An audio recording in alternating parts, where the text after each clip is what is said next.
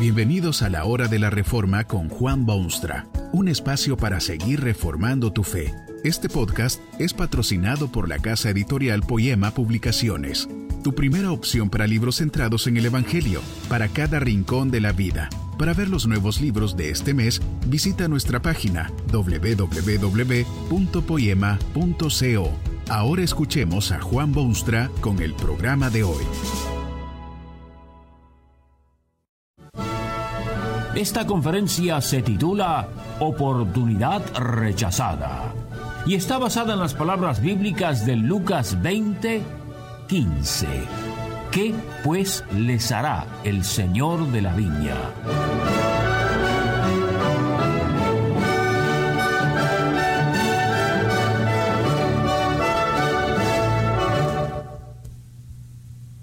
Cuándo aguanta Dios al hombre que se ha rebelado contra él? Tal vez usted ha oído que hay un Dios que creó todas las cosas y ante quien cada ser humano es directamente responsable.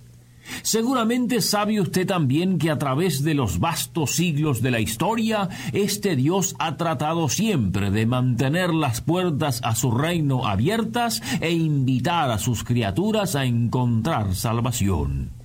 Lo ha hecho con amor sin medida y con paciencia sin fin sin fin. Bueno, no tanto como eso. ¿Hasta cuándo aguanta Dios al hombre que se ha rebelado contra él?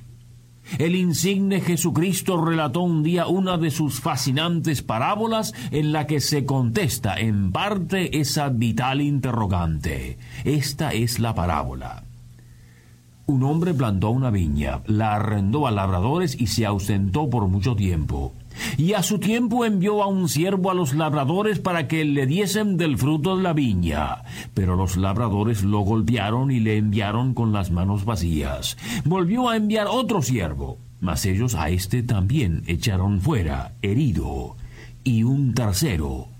Entonces el señor de la viña dijo, ¿qué haré? Enviaré a mi hijo amado. Quizá cuando le vean a él le tendrán respeto. Mas los labradores al verle discutían entre sí diciendo, Este es el heredero, venid matémosle para que la heredad sea nuestra. Y le echaron fuera de la viña y le mataron. ¿Qué pues les hará el señor de la viña? Vendrá y destruirá a estos labradores y dará su viña a otros. Vea usted en la parábola la abundante gracia de Dios, porque esto es lo que en la parábola se refleja.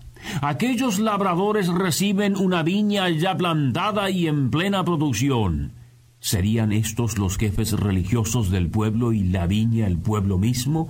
¿O serán los labradores las criaturas de Dios usted y su vecino y sus amigos? Lo cierto es que en cada caso Dios ha sido pródigo y generoso con sus bendiciones inagotables. En su gracia Él da, regala, obsequia, derrama bendiciones, corona al hombre de bienes y misericordia, le planta una viña para que trabaje allí en pro de felicidad personal, pero también en tributo agradecido al Creador del universo. Contemple usted mismo las múltiples evidencias de bendición divina y deberá admitir que ciertamente Dios ha plantado para usted una viña completa. Los contemporáneos de Cristo tuvieron que admitirlo sin reparos y también usted. Observe usted también que el Señor de la viña el Dios omnipotente ha creado un ambiente de libertad para el hombre a quien ha puesto en su viña. El Señor se ausentó por mucho tiempo. Dejó aquella viña completamente a cargo de los labradores, dióles total libertad de acción para que labrasen la tierra, cultivasen las plantas, cosechasen el fruto, almacenasen los productos de su labor consagrada. Usted mismo reconoce de inmediato que así efectivamente ha ocurrido siempre. Dios es soberano y nada ocurre sin su expresa voluntad, pero esto no significa que desde el punto de vista humano el hombre se sienta prisionero de los designios de Dios al trabajar en la viña del Señor. En cuanto a sus actividades cotidianas, el hombre se halla en completa libertad y acción. Ha sido puesto como labrador y el señor se ausentó por mucho tiempo. Pobres de aquellos que se refugian en la vana excusa de que no tienen libertad de acción bajo la tutela de un Dios soberano. Deben admitir en el solemne silencio de sus almas que su inercia es simplemente una oportunidad rechazada. Pero vea usted especialmente la paciencia de Dios el Señor de la viña. Plantó la viña, la dejó en manos de labradores, se fue por mucho tiempo y observe usted cómo lo tratan. En el devenir del tiempo envía uno de sus siervos a recibir lo que por derecho le pertenece, por derecho. ¿Qué ocurre? Bueno, cuando los labradores ven a este siervo deciden rebelarse contra su señor y renegar de sus promesas y responsabilidades. En vez de dar a aquel siervo lo que corresponde, proceden a golpearlo, abusar de él y enviarlo de regreso con sus manos absolutamente vacías. Tal es la historia de los inquilinos de Dios en su viña. En vez de pagar su alquiler han abusado de un Dios bondadoso, han violado sus derechos, han quebrantado los pactos vigentes y se merecen total destrucción. Pero el Señor de la viña muestra su paciencia singular para con aquellos labradores rebeldes y envía un segundo siervo con la mismísima misión pero también a éste violan, golpean y afrentan, enviándolo con manos vacías. ¿No recibirá el señor de la viña lo que honestamente le corresponde? Un tercer siervo debe enviar el señor de la viña, y el mismo desgraciado fin le espera a este enviado, porque también a él lo despiden sin darle lo que ha venido a buscar, lo echan fuera y lo hieren además. ¿No creería usted que aquel señor tomaría las medidas del caso para despojar a los labradores de su viña y de sus derechos y aniquilar semejantes rebeldes para siempre jamás? Pero el Señor de la viña demuestra esa tan grande misericordia y paciencia que usted puede ver en cada página de la Santa Escritura. No solo paciencia, sino también perseverancia, porque esta vez acude a acciones extremas resuelve enviar a su hijo, su hijo amado, seguro de que ciertamente a él respetarán. Usted se imagina lo que ocurrió. Los labradores malvados suponen que si eliminan al hijo podrán tomar posesión de la viña y hacerse dueños absolutos de aquella fuente de recursos. ¿Qué le parece? Meros inquilinos en la viña han vivido a expensas del señor de la viña, éste les ha enviado sus agentes uno tras otro, y estos malvados desagradecidos resuelven matar al hijo amado de Dios.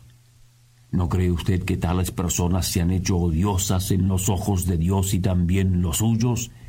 ¿Qué castigo cree usted que se merecen? Mire a aquel pueblo preferido de Dios en el Antiguo Testamento. Recibieron tan enormes bendiciones de Dios a través de los siglos que muchas veces casi se ahogaron en tanta bendición. Dios les pidió que labrasen la viña para él, envió a sus profetas y representantes y a estos dieron muerte, abusaron, enterraron, degollaron, rechazaron abiertamente. Y envió Dios a su Hijo unigénito, el Señor Jesucristo. También a él rechazaron total y categóricamente. Tan es así que lo condenaron a morir en una cruz ignominiosa. ¿O será usted el labrador de la parábola? Cierto es que Dios le ha dado enormes bendiciones, le ha dado un lugar en su mundo y oportunidad de labrarlo. ¿Qué ha hecho con ello? ¿Oportunidad rechazada? ¿Sigue usted rechazando a Dios y sus enviados especiales que vienen con el mensaje divino? Dios ha enviado a su Hijo unigénito para ver si es posible integrarlo a usted también a la gran familia de Dios, al reino eterno que está difundiendo por la tierra. ¿Qué hará usted con este mensaje potente de Dios? otra oportunidad rechazada. La parábola hace una pregunta retórica y para estar bien seguro de esto hasta la contesta. ¿Qué hará el señor de la viña con aquellos labradores? Es la pregunta. Usted sabe lo que hará. Por supuesto que lo sabe. Pero para que no haya duda alguna, Jesucristo contesta la pregunta de este modo. Vendrá y destruirá a estos labradores. Oh, cuán necesario es para el mundo conocer no solo el amor de Dios, sino también su inexorable castigo de quienes rechazan las brillantes oportunidades que el Señor les ha dado.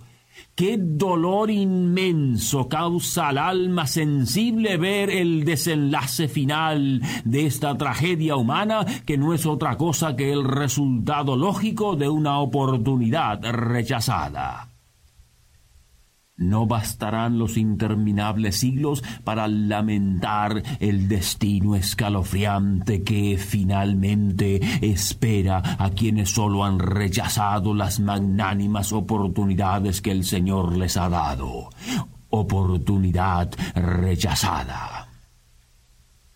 Hay una nota final de aliento y de ánimo en la parábola.